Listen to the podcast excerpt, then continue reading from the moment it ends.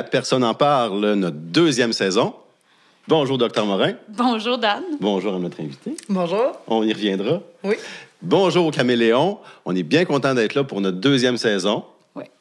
Euh, ceux qui nous ont suivis l'année dernière, euh, vous savez que nos podcasts, euh, à chaque épisode, on passait en revue une substance à potentiel d'abus qui pouvait causer certains méfaits. Donc, notre but, c'était de diminuer les méfaits liés aux usages de substances en parlant de la substance, en donnant de l'information, puis, il faut le dire, hein, en s'amusant. Parce qu'on avait beaucoup de masques, on mettait de la couleur dans des fois un sujet qui peut être difficile. Et de la musique. Et de la musique, toujours de la musique.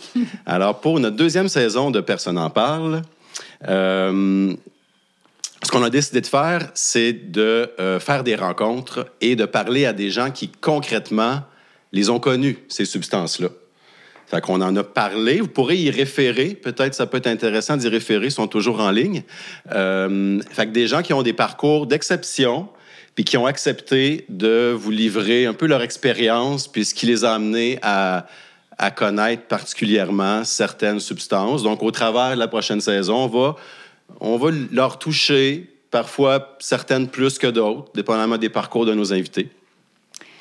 Je, te- je poursuis en ce sens, Daniel, pour vous dire que euh, les invités qu'on a choisis, c'est des invités qui ont accepté de nous parler sans censure.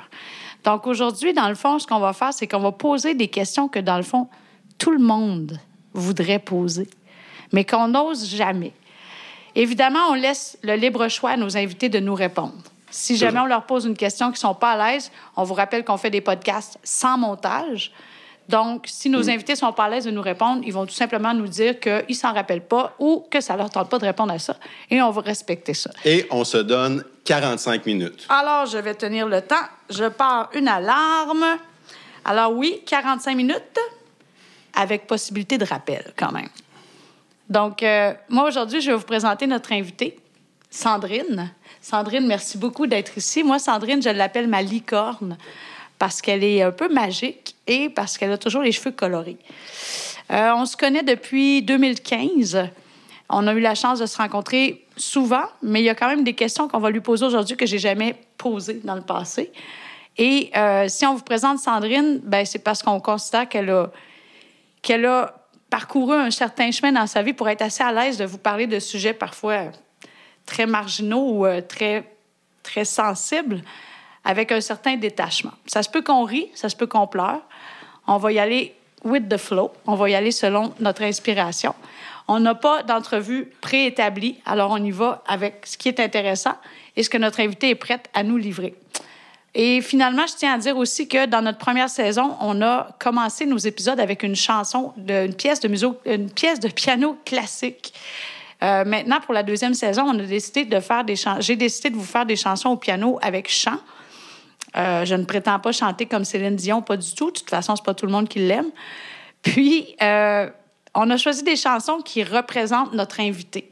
Fait qu'aujourd'hui, j'ai choisi la chanson Salvation des Cranberries parce que cette chanson-là parle de, un peu de prévention, mais d'héroïne, en fait. C'est une chanson qui parle d'opioïdes. Donc, sans plus tarder, je vous présente Sandrine.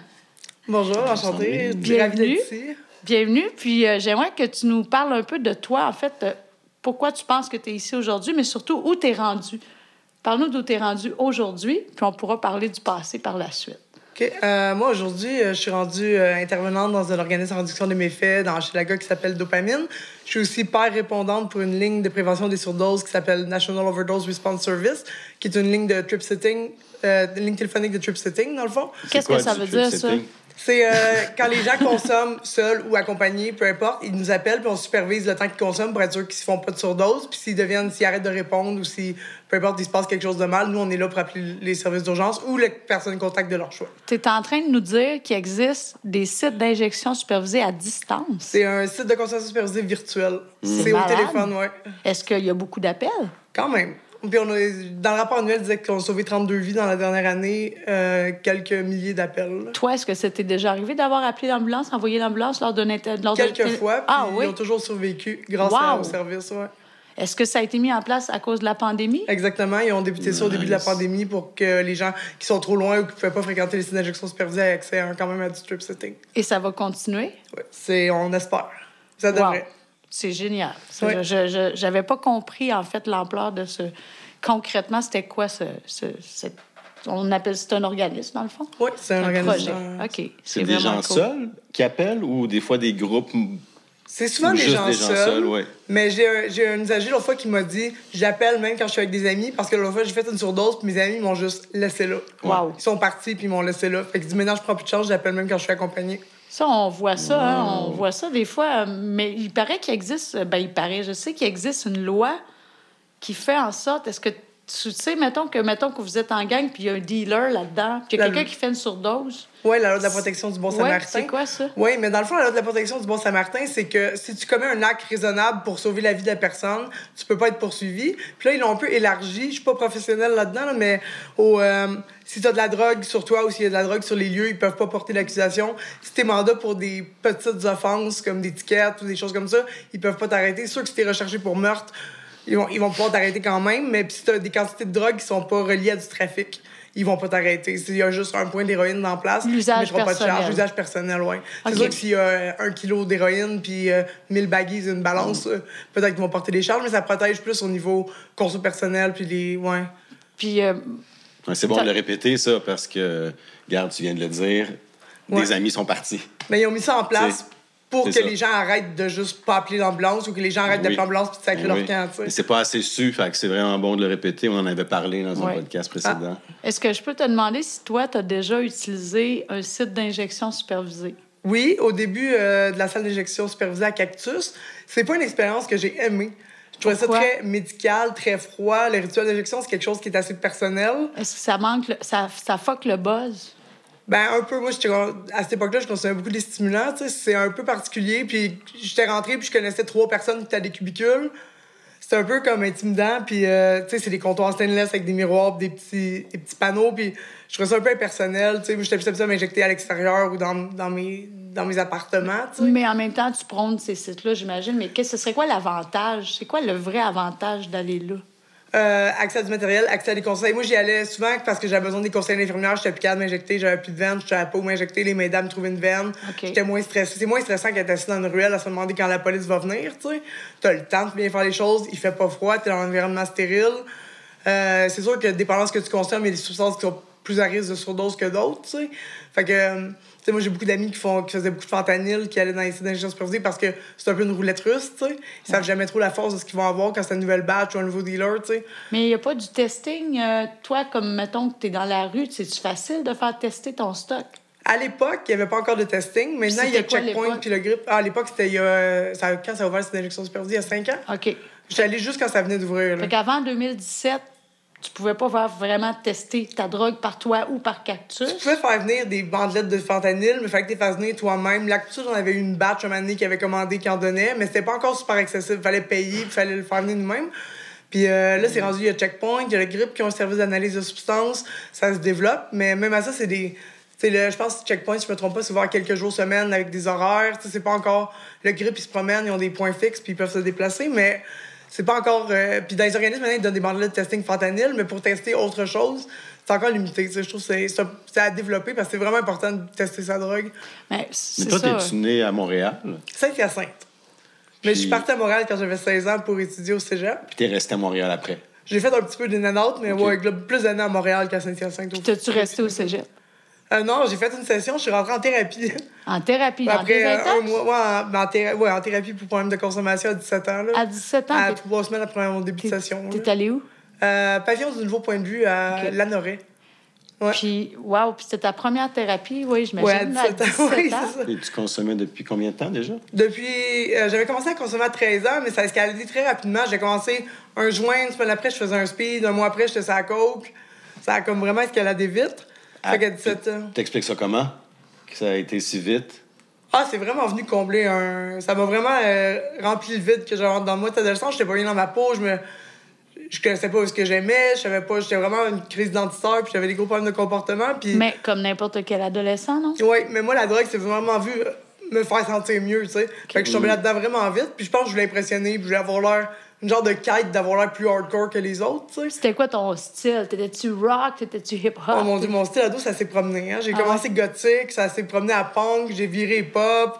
J'ai fini par skier quelque part entre punk et pop, là, genre des, des pantalons patchés, baggies d'homme avec un corset, puis euh, un corset gothique, puis genre un chapeau de forme, là. C'était, c'était tout qu'un style. Est-ce que tu as fréquenté le réseau des, des raves, des after hours? T'étais pas Plus vieille là-dedans? un peu. OK. Quand, dans le fond, après cette thérapie-là, j'ai été Là, quatre on est à quelle époque de la vie là, quand on T'as parle quel- de ça? Ben, t'as quel âge maintenant? J'ai 31. OK. Puis Donc- t'avais On quel parle âge? de 2003. 2003. OK. Ouais, Ok. 2003-2004 que j'ai commencé à consommer. Première thérapie en 2006 ou 2007, ça veut dire. Puis après ça, j'ai été 4 ans et demi sans consommer. Pas de drogue, pas d'alcool, pas de viande, de dans l'alcool, pas de café, pas de cigarette, pas de boisson énergisante. Quatre ans et demi? Straight edge. ouais, Avec, euh, faisais-tu du meeting? Oui, je faisais du meeting à l'époque. OK. Donc, Puis, ça t'a euh, aidé. Puis c'est dans cette année-là que j'ai été diagnostiquée bipolaire. T'avais quel âge? 20 ans. Diagnostiqué bipolaire à 20 ans? Ouais, exactement à Mais 20 t'es ans. presque chanceuse. C'est moi qui l'ai amené au médecin que je trouvais que c'était pas diagnostiqué à 20 normal, mes switches d'humeur. Elle m'a diagnosti- elle m'a diagnostiqué un trouble bipolaire, on a commencé la médication. Ça n'a pas fonctionné. J'ai fait une grosse, un gros épisode maniaque, ramassé à l'hôpital. Le psychiatre a reconfirmé le diagnostic. Puis après, là, c'est enclenché un long processus de trouver de la bonne médication, mais. euh, Wow, mais, mais c'est quand même exceptionnel d'être diagnostiqué aussi jeune, puis c'est à quelque part presque une chance parce que peut-être que tu serais plus là si. S'imagine toute la consommation sans avoir été traitée pour l'humeur. Tu Ouais. penses-tu que tu aurais passé à travers tout ça? Ben, c'est quand j'ai été diagnostiquée, ça faisait trois ans que je consommais plus. Fait que je sais que le diagnostic est valide parce que Ouais. sinon, c'est- souvent, c'est confondant un peu d'avoir des diagnostics quand tu consommes parce que quelqu'un, c'est à coke, ça a toujours être quelqu'un en manie. là. Bipolaire. ou- Mais comment tu faisais dans ces trois années-là où tu n'as pas consommé?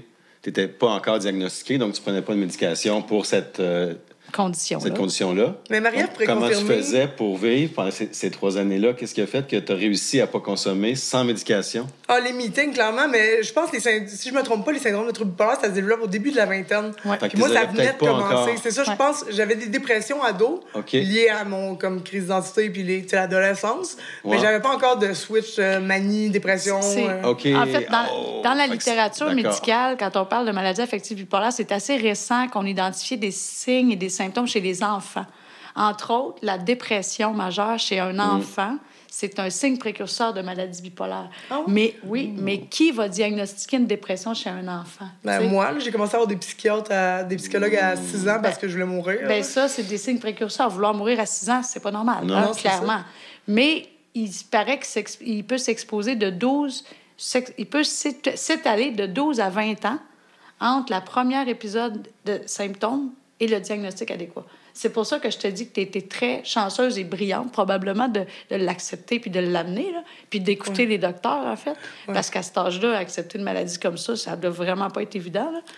Puis d'accepter le traitement, puis à quelque part, ça prouve autre chose. Ça prouve que les gens qui ont des problèmes de santé mentale, même si on ne recommande pas, peuvent quand même consommer.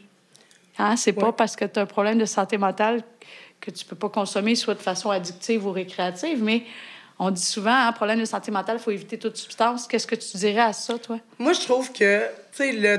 moi, comment je gère ma santé mentale, c'est pas juste drogue, pas drogue, c'est, c'est plus habitude de vie. Tu sais, c'est, oui, c'est la médication. Je prends ma médication religieusement maintenant, parce que j'ai été longtemps à, à résister puis à pas vouloir les prendre. Mais euh, c'est surtout bien dormir, manger, à trois repas par jour équilibrés, euh, pas trop de stress, de gros stress majeurs. Ça, des fois, c'est inévitable, évidemment, mais essayer de calmer les, les stresseurs, c'est vraiment plus ça. C'est ça autant que la médication qui m'aide à rester stable Tout maintenant. à fait, le mode de vie. Le mode de vie, Ouais. tu sais. Fait que la drogue, tu sais, ça inclut là-dedans. C'est sûr que je passe une binge de quatre jours, je mange pas, je dors pas.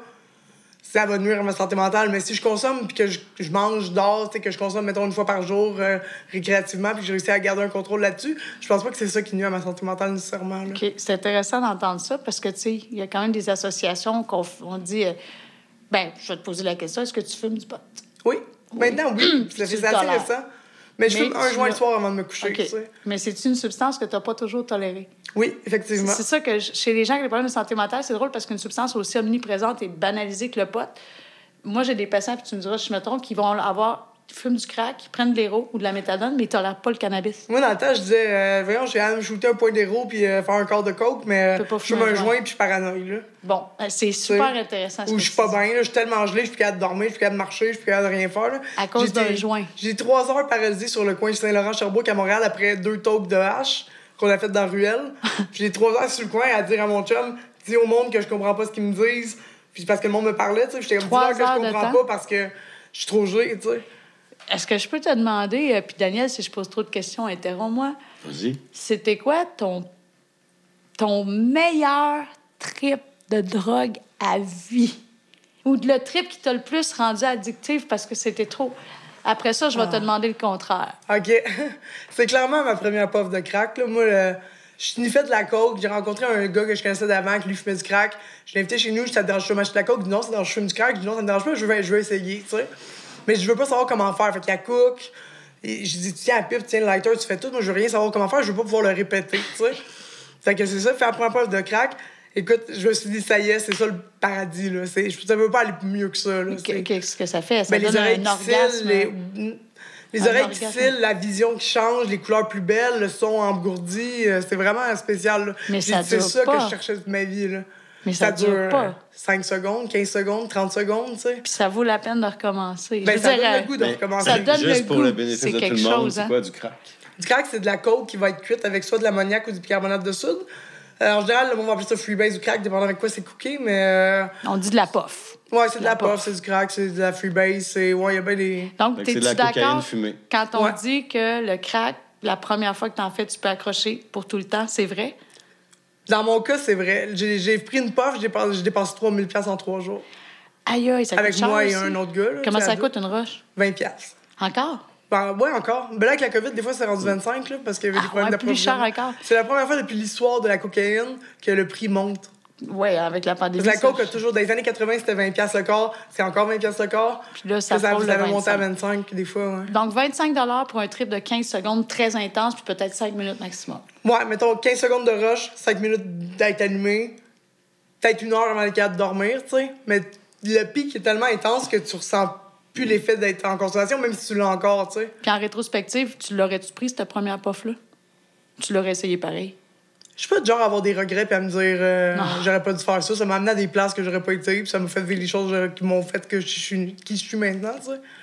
Je suis pas, je suis pas du genre à me dire j'aurais- si je pourrais changer quelque chose dans le temps, est-ce que je. Non, tu fais bien. Je le fais, ça, je tu fais très bien. Puis moi, je pense que, dans, comme je le dis des fois, dans notre CV, on devrait mettre nos, nos traumas.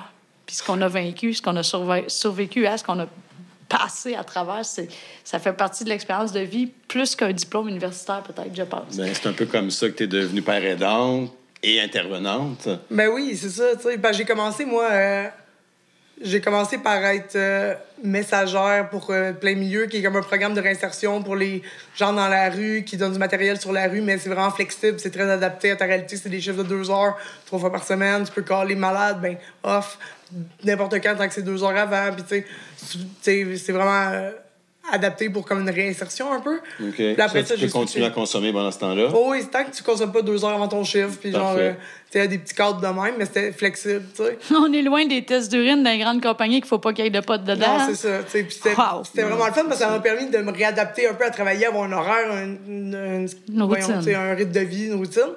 Puis après, j'ai réussi à me trouver un emploi temps plein à l'Actude, tu sais, qui est un, organisme en défense de droits des personnes utilisatrices de drogue, qui a un journal qui s'appelle L'Injecteur. Ouais. Puis euh, de là, tu sais, ça, ça a juste continué, là.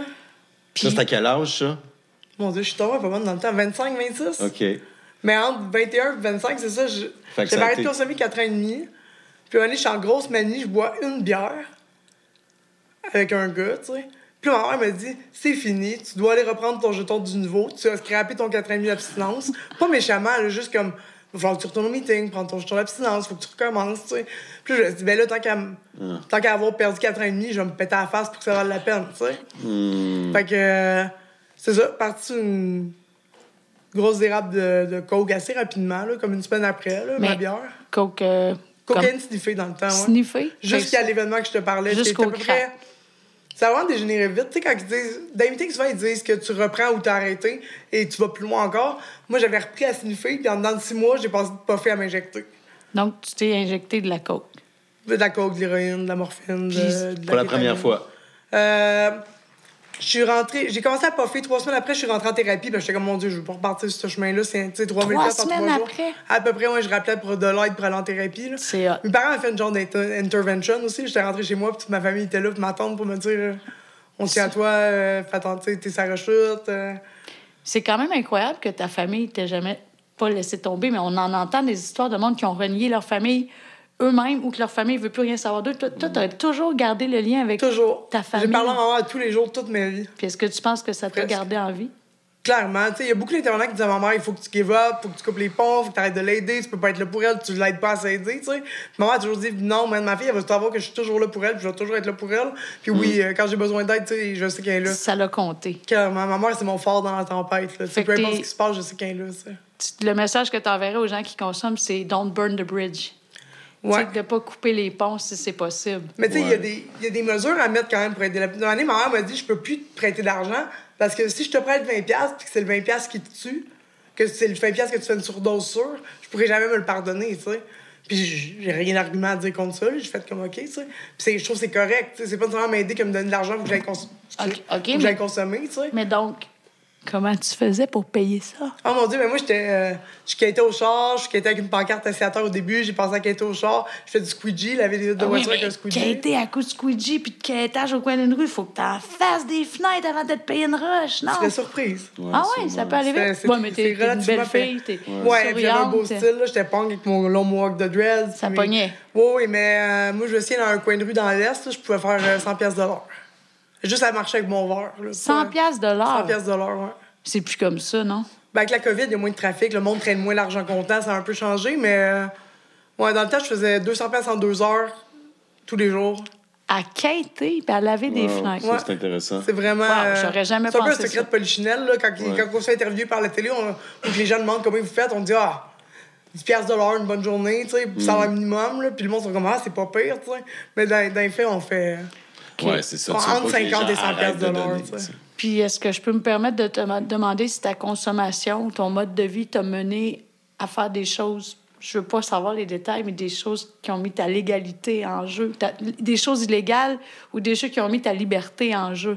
Euh, oui, ben, je suis quand même à l'aise d'en parler, là, mais euh, moi, j'avais, j'avais une opportunité. Quelqu'un m'avait approché pour vendre de la- des substances. Puis, vu ma consommation euh, hors de contrôle de cocaïne, parce que la cocaïne, c'est très, très cher. C'est, comme. Dans ça, je m'injectais de la cocaïne, mais c'est un peu comme fumer du crack, mais. C'est ça, à 20 pièces, c'est aussi compulsif, mais euh, fait que tu peux t'injecter quoi jusqu'à 20 fois par jour à peu près, 20 pièces de la shot, tu sais. Ça, ça monte très très vite, fait que ça prend beaucoup beaucoup de sous, t'arrêtes jamais là, tu sais. Puis euh, fait que j'ai eu une opportunité de vendre, mon copain venait de partir, fallait que je paye mon loyer, fallait tout mon tout mon chèque de BS allait dans mon loyer, puis j'avais plus d'argent, fait que j'ai dit OK, je vais le faire, puis trois jours après, je me suis fait prendre pour trafic. Oh non, Avec ma load au complet. T'étais pas dédié à cette carrière-là, En thérapie, après ça, il me disait euh, pense à ta carrière criminelle. Puis j'étais comme y a Trois pas de carrière, jours? là. J'ai même pas fait de profit avec ça. J'ai vendu une load, il m'a reloadé, je suis parti avec ma load, puis je me suis fait pogner, tu sais. Avec 200 comprimés de morphine, ouais. Ce qui était finalement un mal pour un bien. Oui, parce que ça m'a un peu. euh, ça m'a sonné des cloches, là, tu sais. euh. Après ça, je suis allée en thérapie, six mois. As-tu été obligé d'aller en dedans? J'ai fini par faire 90 jours de fin de semaine. Puis j'ai eu mon sixième là-dessus, j'ai fait cette fin de semaine, mais. Parce que ça, c'est un sujet qui fascine les gens, là, les prisons. Moi, j'ai travaillé quatre ans dans les prisons fédérales. Ouais. Prison provinciale, j'étais déjà entrée pour donner des formations, mais pas beaucoup. Mais j'ai jamais vu la prison provinciale pour femmes. Mais si tu avais une chose qui devrait changer dans les conditions des déten- de la détention chez les femmes, par exemple, c'est quoi que tu dirais qui est- c'est quoi le pire, à part de perdre sa liberté? C'est-tu la Ouais. bouffe? C'est-tu les autres? C'est-tu les, l'espace que tu as? C'est-tu les gardiens? C'est l'approbation? L'approbation, qu'est-ce que tu penses de ça, toi? L'approbation? Ben, les trois ans d'approbation les- qui viennent après? Ben, les conditions Non, de pas eu- probation, comme de ne pas consommer, puis tout ça. Ah oui, moi, mis des conditions. de- J'avais été barré de l'île de Montréal pendant tout le temps de... jusqu'à ma sentence. Il m'avait interdit d'être sur l'île de Montréal. J'avais pas le droit de consommer. Fait que là, c'est sûr que ça devient un peu comme. euh, Mais c'est-tu réaliste? Non, c'est pas vraiment réaliste, honnêtement. Puis moi, j'avais dit, tu sais, tu peux pas m'empêcher de venir à Montréal. Puis là, la juge m'a dit, on veut t'aider, veux-tu t'aider? Fait que là, évidemment, j'ai comme, j'ai accepté, mais tu sais, c'est vraiment euh, contraignant, c'est pas vraiment réaliste. Puis c'est pas vraiment. J'ai pas besoin d'arrêter de consommer pour reprendre ma vie en main, tu sais. Puis c'est- j'en suis une belle preuve maintenant. J'ai une voiture, j'ai un appartement, j'ai un chien, j'ai un chum stable.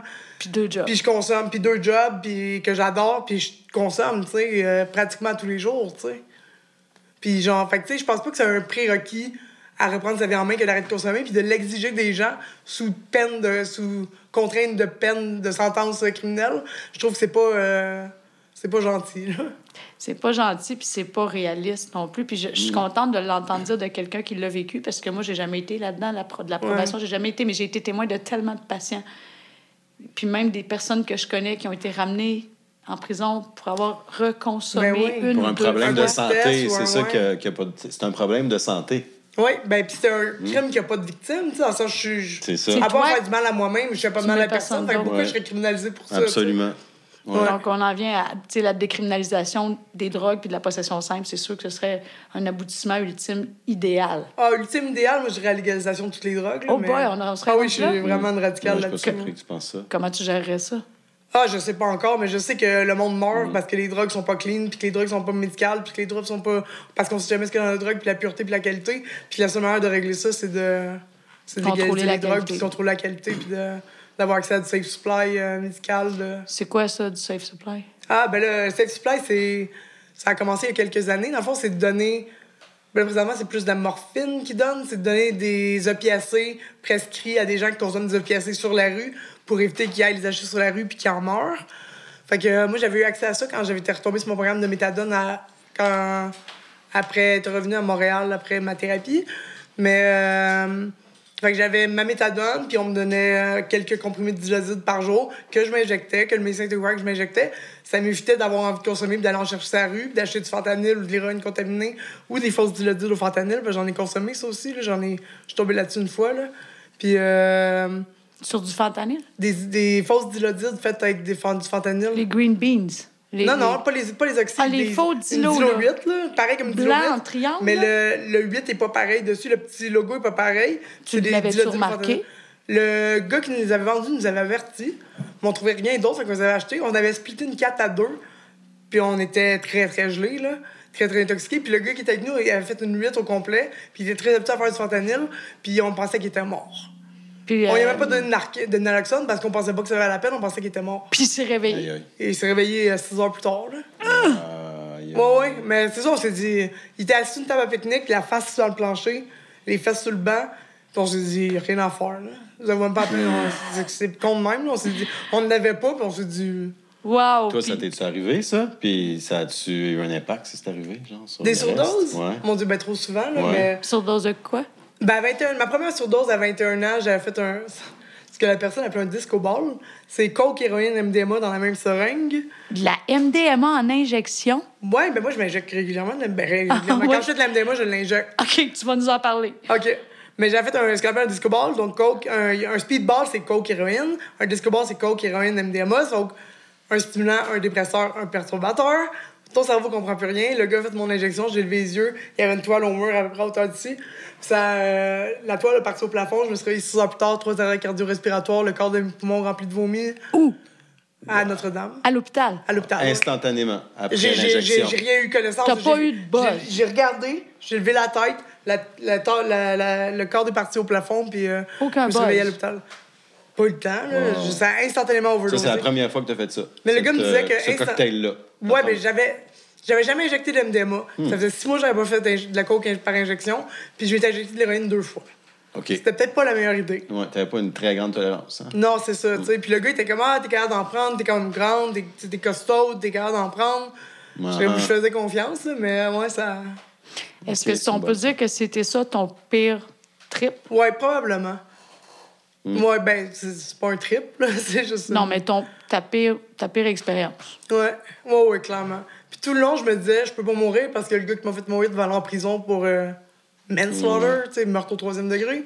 Puis là, je pense que c'est ça qui me gardait en vie. Je voulais pas qu'il en prison pour mon meurtre. là. Mais quoi, tu te rappelles? T'as des flashs? Ben moi, j'ai- j'ai- je suis convaincue que j'ai parlé aux ambulanciers dans l'ambulance, qui apparemment était impossible parce que j'étais intubée. Inconsciente. inconsciente et intubée, puis tu sais, il fallait qu'il me défibrille, puis tout, tu sais. Fait que j'étais pas là, puis j'avais un tube dans la gorge, fait que j'ai clairement pas parlé aux, aux ambulanciers, mais genre de. T'as-tu vu une lumière blanche? genre? Je- non, c'est ça. J'ai Ok. j'ai vu le- Je me rappelle du cadre, je me rappelle du plafond. Je me rappelle d'avoir dit aux ambulanciers, appelez pas ma mère, mais c'est vrai que c'est pas vrai. Puis je... Mais tu t'es réveillé à Mais l'hôpital. dans ta tête, il se passait quelque je- chose, t'as des souvenirs. Moi, j'ai des drôle, souvenirs ouais. de ça, de Ouais. l'ambulance, des ambulanciers Aïe, qui rentrent, de- mais je n'étais pas consciente. Ça, a changé quoi pour la, pour la suite des choses? Ça a changé quelque chose? Ben, j'étais bien maganée quand je suis sortie de l'hôpital. J'étais même pas capable de marcher. Fait qu'il me met dans la chaise roulante. Il avait coupé mes vêtements. Ça, j'avais le même chandail que Marie-Ève a sur le dos en ce moment. Exactement le même. Il l'avait coupé, puis je l'aimais tellement que j'avais recousu après pour continuer à le porter. là. Arden Power. Puis, euh, mais j'étais très maganée. J'étais pas capable de marcher. J'avais- J'avais j'avais des côtes pas cassées, mais sais, Il y avait eu- il y avait eu des défibrillations. Il y avait eu un tube dans ma gorge. Il y avait nettoyé mes poumons. J'avais une pneumonie par respiration. Fait que j'étais deux semaines chez ma mère à me reposer. Deux semaines après, je suis retournée à Montréal parce que je voulais aller dire au gars qui, qui a fait mon hit que j'étais correct. tu sais. Je suis repartie à la conso. tu sais. Ouais. Fait que ça a fait, ça a fait peur. Mais là, mon père était comme, qu'est-ce qui, qu'est-ce qui va t'arrêter si ça, ça t'arrête pas? Mais j'étais comme, on a tous nos seuils de.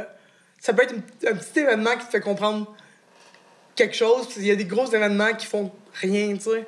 Chacun a comme son- sa révélation qui vient à un moment ou à un autre, là, tu sais. Son Ça, ça- éveil, euh, Ouais. les éveils spirituels qu'on appelle des fois, là, c'est des prises de conscience. Puis c'est vrai ce que tu dis. Ouais. C'est pas les pires affaires, des fois, qui font la plus grande prise de conscience. Des fois, c'est un petit geste, une personne qui t'abandonne. Mais oui, j'étais dans une relation toxique, puis des fois, il arrive des gros événements, tu sais, tu te fais battre ou tu te fais whatever, puis genre, tu restes avec la personne, puis là, maintenant, il a fait une petite affaire, c'est fini. J'ai le déclic, ça vient, ça fait comme un, un déclic dans ta tête, puis t'es comme, non, non, c'est fini, je suis capable, puis là, ça, tu me fais en relation, puis t'es capable de le faire, tu sais, mais c'est pas toujours des gros événements qui font les déclics, tu sais.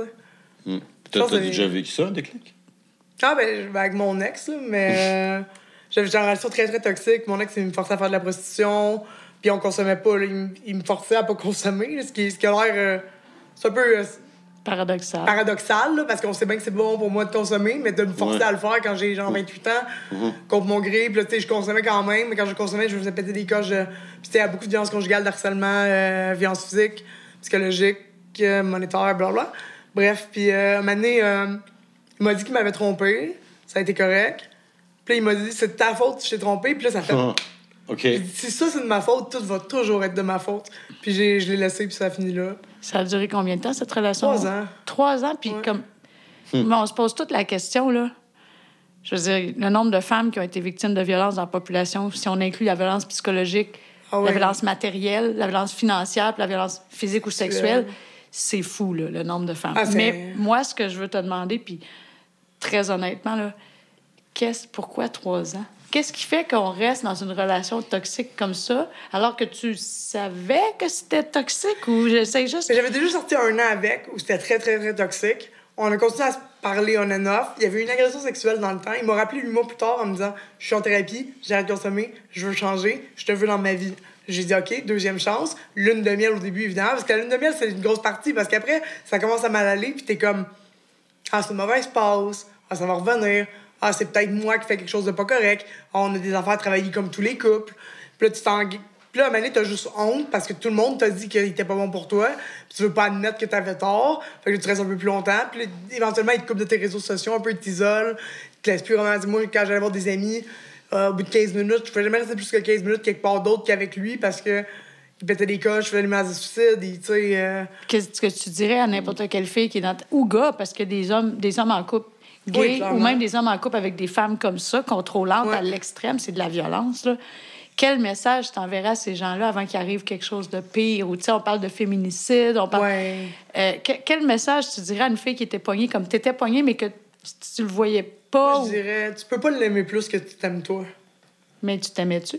Ben, pas assez pour me choisir. Hein? Mhm. Ça. Tu sais, c'est un travail sur soi. là. Tu peux pas aimer plus quelqu'un que ce que tu peux pas donner plus de respect, puis de crédit, puis de d'amour à quelqu'un que ce que tu te donnes à toi-même, tu sais, parce que sinon, tu vas toujours finir dans des relations comme ça, tu sais. Mais pourtant, quand on t'écoute, on a l'impression que tu lui donnais plus d'amour que tu t'en donnais à toi. Ben, c'est ça, mais j'ai fait un gros cheminement personnel là-dessus. OK. là. Fait que c'est un J'étais long en ressources de violence conjugale pendant quasiment six mois, puis avec des suivis intensifs, des ateliers, des... Que ça se peut. gros travail. de s'en sortir. Oui, oui, clairement. Puis c'est juste, c'est juste de choisir puis de dire c'est assez, mettre son pied à terre, mettre ses limites, demander de l'aide. Puis euh, il y en a plein d'aides pour les. Surtout avec les féminicides, pendant le COVID, tout. Il y a les ressources d'hébergement en violence conjugale, c'est des personnes fabuleuses. Mm-hmm. Ils font un merveilleux service. Puis genre, euh, on se sent tellement bien là-dedans. Là, mais genre, c'est ça, faut que ça vienne de toi, faut que tu sois prête. Mais c'est ça, faut juste te choisir, je pense. C'est tout un, tout un job de se choisir. là. Ouais, c'est la job d'une vie, vie. quasiment, pour- autant pour les hommes que pour les femmes, je pense. Tu sais, on a parlé beaucoup de consentement, puis MeToo, puis tout ça, mais à la base, là, ça touche pas une minorité de la population. Moi, je connais personne qui a pas subi une agression sexuelle. Ben, j'osais pas, j'osais pas le dire, là. J'ai arrêté de compter après cinq. Mais MeToo, c'est tout le monde, je pense. Il y, en a eu beaucoup, des abus. Tout, ben, c'est, ça peut être pas nécessairement un membre de la famille, un voisin, un gardien, un ami, un Ça collègue. n'a pas besoin d'être un, vi- un viol violent. Non, non, non, moi, j'ai une amie, c'est ça, qui se fait écraser la tête dans le mur, qui se fait battre. fait- Ça n'a pas besoin d'être comme ça, c'est pas comme dans les films tout le temps. Mais une violence sexuelle, je pense que tout le monde. euh, Parce qu'ils disent une sur trois, mais tu sais, c'est. Moi, je- moi, moi, en tout cas, je connais personne que, Mm. qui a jamais vécu rien de violent sexuellement. De la pression de son copain, euh, son copain qui couche avec elle pendant qu'elle est endormie. Tu sais, des. Du mépris. Ouais. Hey, mais parlant de ça, Dan aussi, j'aimerais savoir ton opinion là-dessus. Quelqu'un qui est wipé sur le jus, mettons. Quelqu'un qui est en overdose d'opioïdes ou de benzo ou de Ouais. coma éthylique ou GHB. Une relation sexuelle avec une personne dans un état comme ça, comment vous qualifiez ça? Est-ce que c'est un viol? Est-ce que c'est un- une semi-agression? Est-ce que c'est un non-consentement? Est-ce que c'est un consentement parce que la personne est saoule, puis elle est en blackout, puis elle est allumée, mais elle s'en rappellera pas le lendemain? Ça dépend du niveau. Si la ça. personne est pompette puis qu'elle dit ça me tente, tu sais. C'est correct Mais, aussi, là. tu sais, mais c'est bien dur de gager le niveau d'intoxication de l'autre. Ouais. Si la personne est complètement wipée, inconsciente sur le jus, et tu sais, les yeux révulsés, quasiment en convulsion, puis t'es en train de coucher avec, oui, c'est un viol. C'est un viol, qu'il n'y a plus de contact, consentement. Mais Il n'y a même pas de consentement possible. puis, tu sais, déjà, mets-toi dans la tête de la personne qui couche avec. Comment t'es supposé t'attirer par quelqu'un qui est inconscient, sans bouger, qui a les yeux fermés, qui. faut être C'est pas ça une relation sexuelle. là. Une relation sexuelle, c'est consensuel. C'est deux individus qui ont envie de coucher ensemble. À partir de ce moment-là, tu dois peut-être te poser des questions sur ta sexualité, tu sais. Oui. Même une fille trop saoule, semi-consciente, qui est molle comme, une, comme un Une chiffon, tu sais. Je sais pas. Tu sais, moi, je me pose la question du côté de la personne qui couche avec. Si ça, ça t'attire, il y a peut-être un problème. Oui, effectivement, c'est une très bonne réponse. Ouais. Toi, Ouais. Dan, tu- la notion de consentement. Ben oui, moi, je suis tout à fait d'accord avec ce que tu dis. Puis tout ce que tu dis fait de toi une excellente euh, thérapeute. C'est clair là, qu'avec toute cette expérience-là, les réponses que tu donnes à Marie, puis je t'imagine bien avec des, euh, des gens de la rue ou des gens qui viennent vous voir, tu sais, parce que tu l'as vécu, puis tu le sais quoi. Tu sais, pas tu, tu qu'est-ce qui se passe. Non, mais Ouais. tu sais qu'est-ce qui se passe. Ah oui, tu sais, puis... Quand la personne vient te voir avec une problématique XY, t'as Ouais. compris. Mais je pense, Ouais. des fois, je me dis, tu sais, dans le meilleur équipe, le meilleur contexte d'intervention, c'est d'avoir des gens qui ont beaucoup de connaissances et des gens qui ont beaucoup de pratique, parce que des fois, on devient biaisé par nos propres expériences. Puis des fois, les gens qui ont beaucoup de connaissances viennent biaisés par le concret qu'ils comprennent pas, tu sais? Mm-hmm. Fait que, genre, je trouve que dans le meilleur cas, ça prend un peu des deux, tu sais?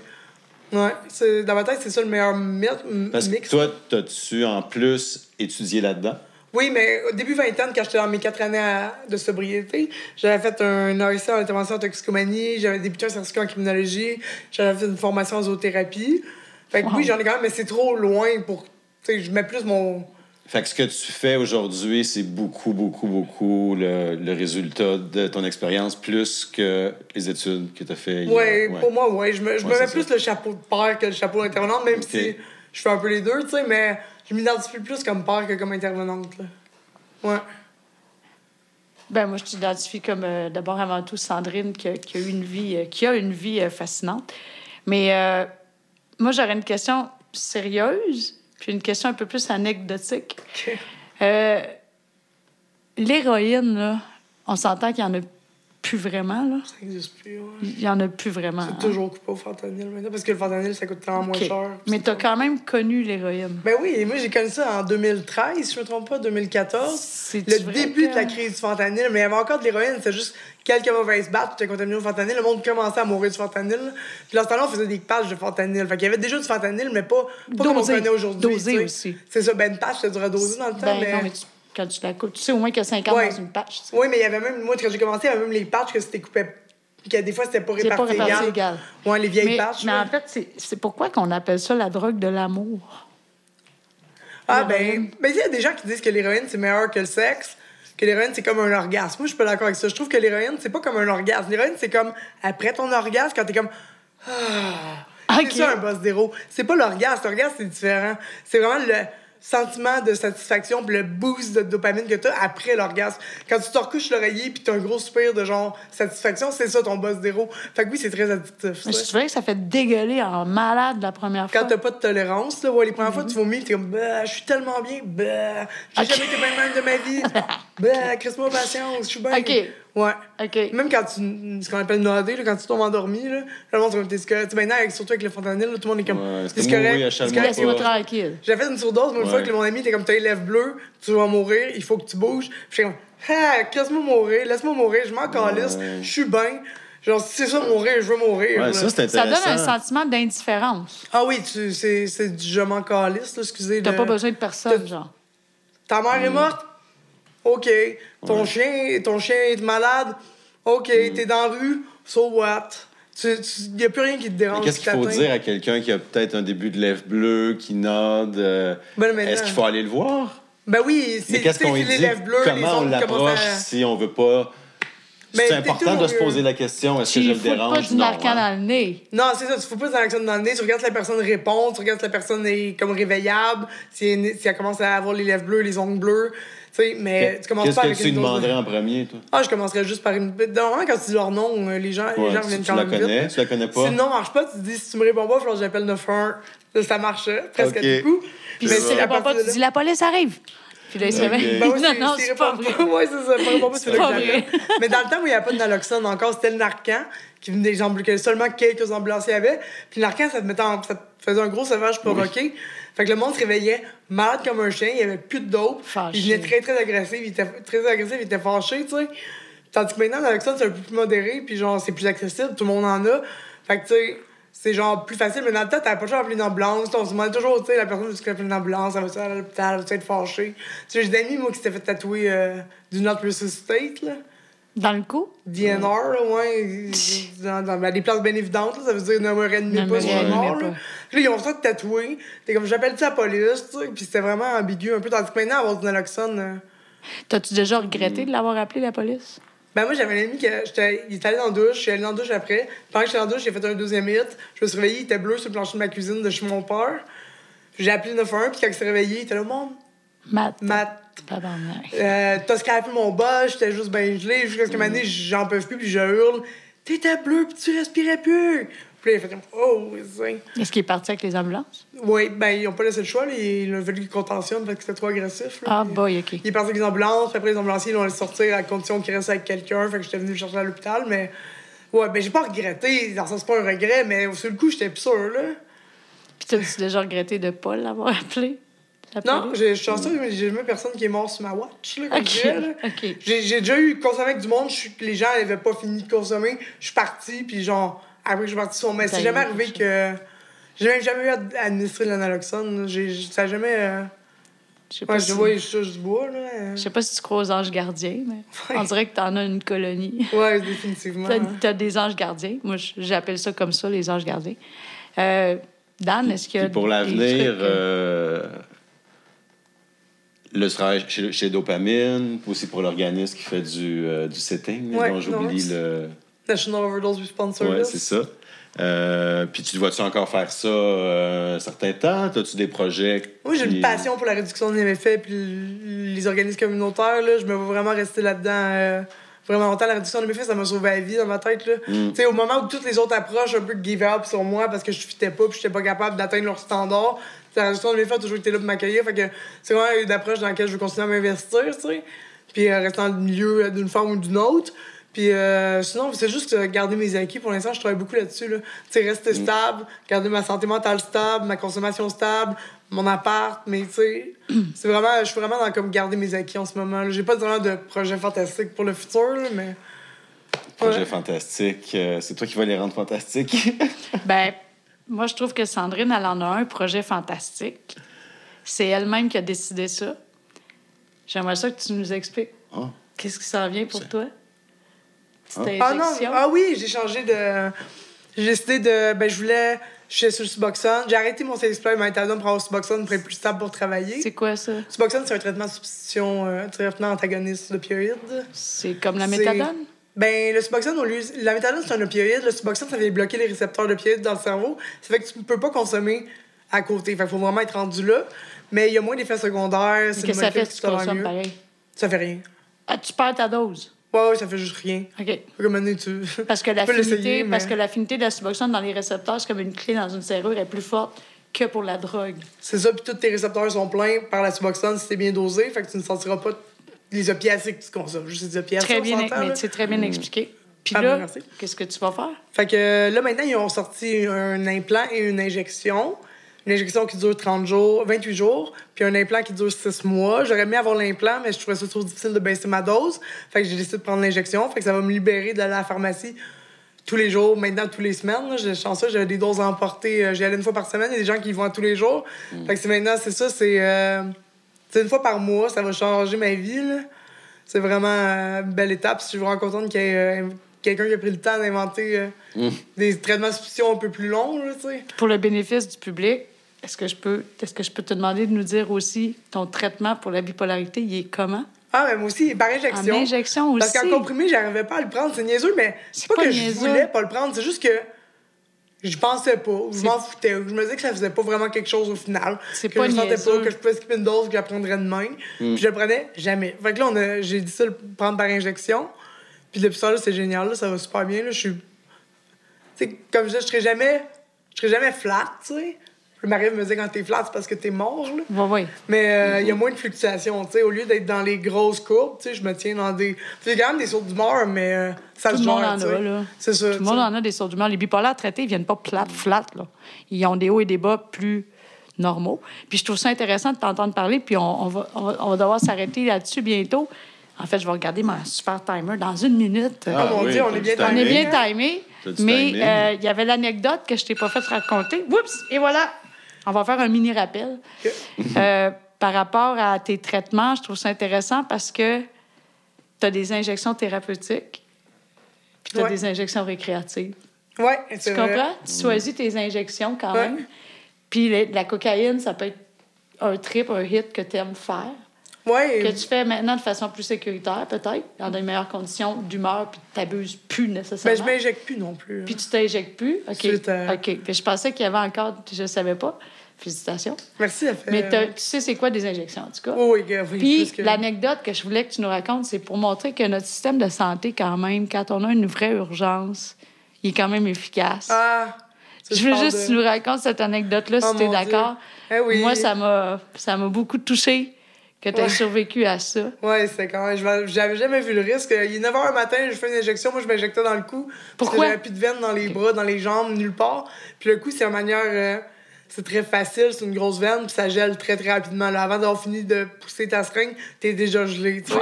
C'est très, très efficace. Je le conseille pas. là. Puis la seringue, elle a cassé dans mon cou parce que j'ai une grosse cicatrice à force de le faire. Fait que la seringue a cassé dans mon cou. Moi, je, je prends ça relax. tu sais. J'attends, je vais au McDonald's, je cherche un café. Je vais à une relais méthadone pour voir s'ils peuvent l'enlever. Ils me disent, faut que t'ailles à l'hôpital. Je vais, porter- je vais chez nous, je vais porter mon chien. Je marche mon chien, je, je dis bye à mon chum. J'arrive à l'hôpital vers 11h30. Puis là, ils, ouais, ils ont fait rentrer un ORL d'urgence à 3h du matin, après les scans, après les radios, euh, pour m'opérer d'urgence. J'ai une cicatrice de 5 cm dans le cou. Et c'était quand, ça? C'était au mois d'août, c'était, euh, au mois de juillet cet été, ouais. Donc, en pleine En pandémie. 2021, ouais. Fait que c'est ça, je pense quand même important de le rappeler. Que oui, des- la- la- l'accès au système de santé était perturbé pendant la pandémie, mais pour des vraies urgences, n'hésitez pas à aller à l'urgence. Oh les incidents cardiaques, des incidents comme ça.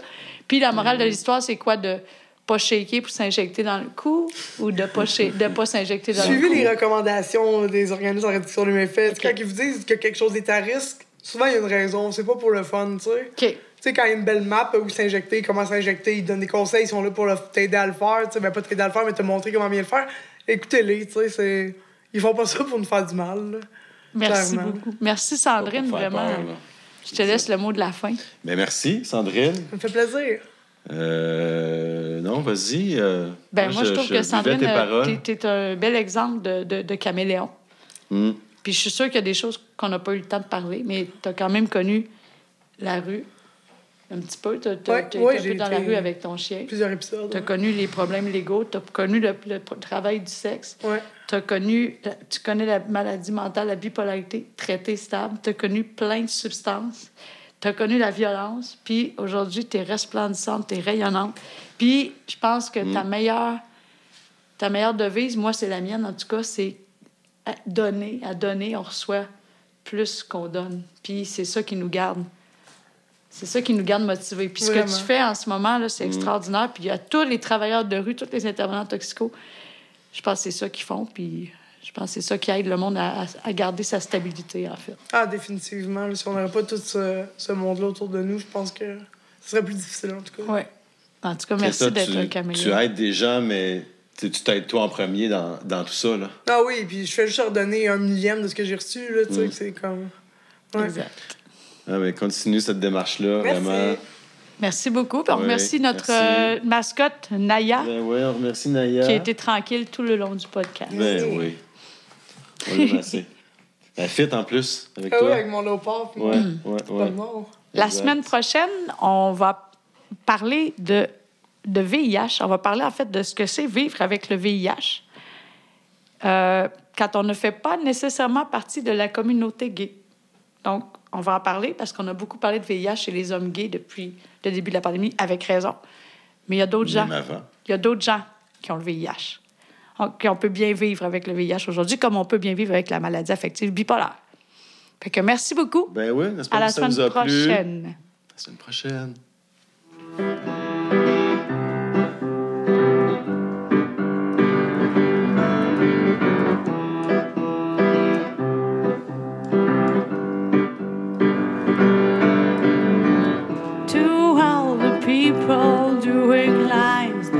Do it, don't do it. Inject your soul with liberty. It's free, it's free. To all the kids with heroin eyes, don't do it, don't do it, because it's not, not what it seems. Oh no, it's not, not what it seems.